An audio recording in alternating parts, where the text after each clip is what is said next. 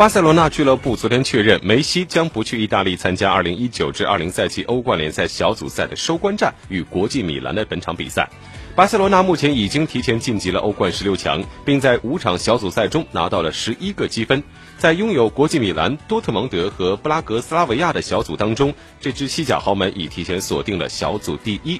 而巴塞罗那最后一场的小组赛对手国际米兰目前积七分，位列小组第二；多特蒙德同积七分，排在小组第三。如果两队在最后一轮拿到相同的积分，那么目前在意甲联赛中排在榜首位置的蓝黑军团将凭借与多特蒙德两次交锋中的净胜球优势，取得小组第二，从而顺利出线。多特。